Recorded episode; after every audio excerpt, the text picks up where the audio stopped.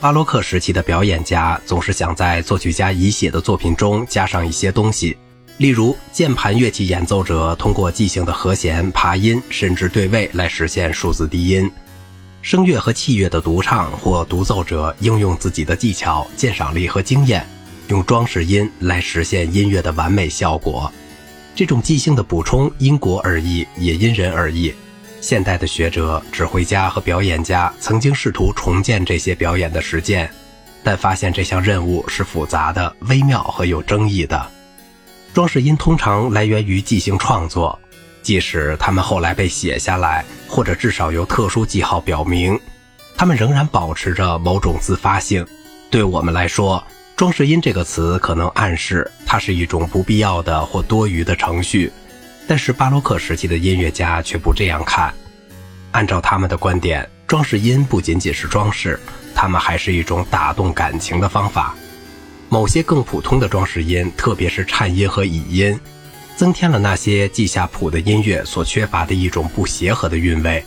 音乐家们认为，装饰一个现有的旋律线有两种主要的方法：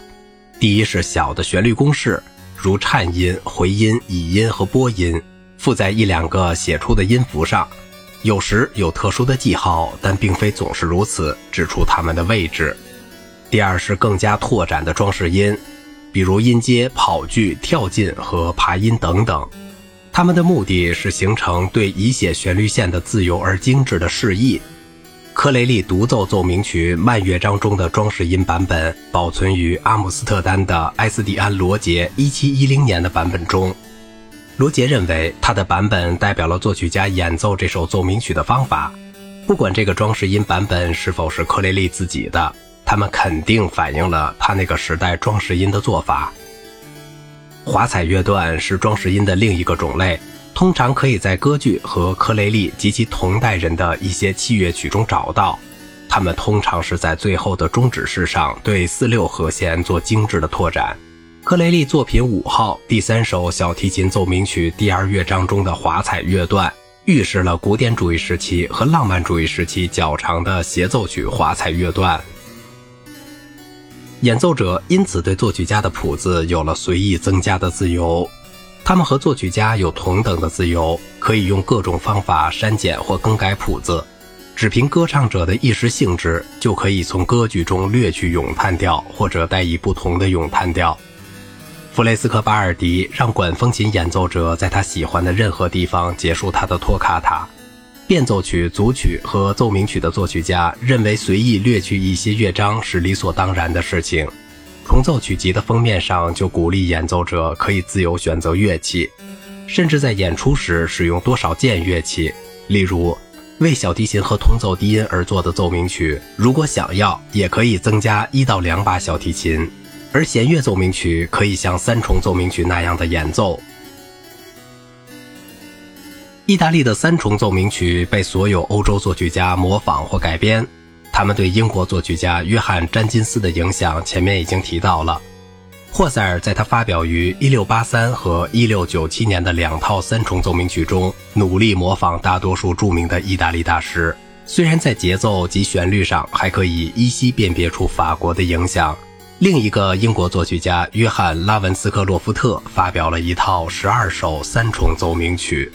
其风格几乎同克雷利没有区别。亨德尔的三重奏鸣曲在其四乐章的形式和作曲方法上也类似克雷利。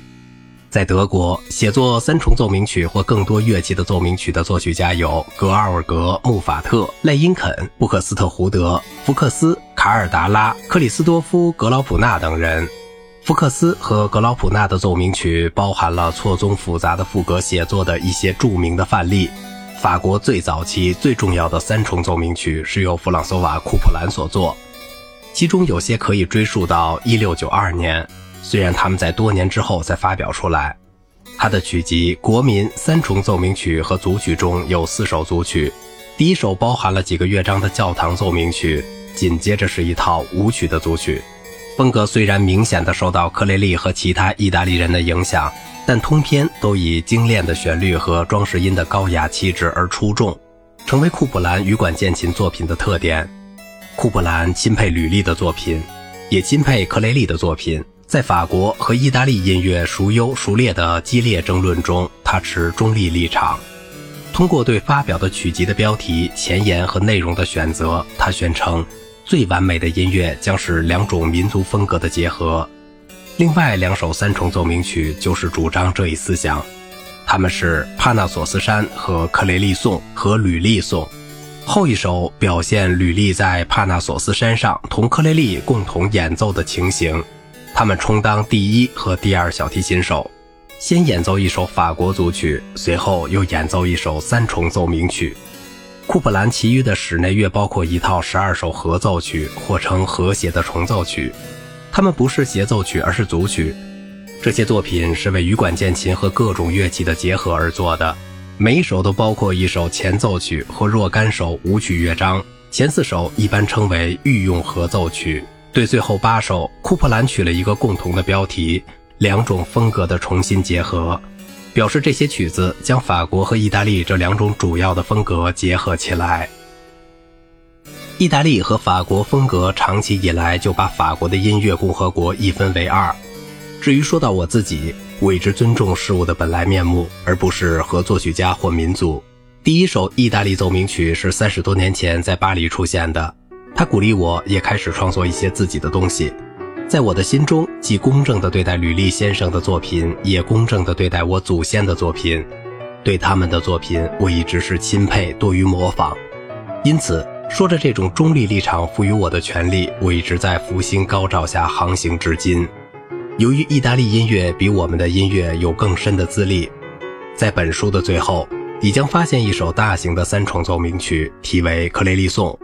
由于微弱的自爱火花，我说服自己把它表现在谱子中。如果有一天我的缪斯神不甘落后，我会斗胆地写出和无可比拟的履历相同的一些作品。虽然他的作品自身就足以使他不朽。摘自库普兰两种风格的重新结合。序言：巴黎，一七二四年。好了，今天的节目就到这里了。我是小明哥，感谢您的耐心陪伴。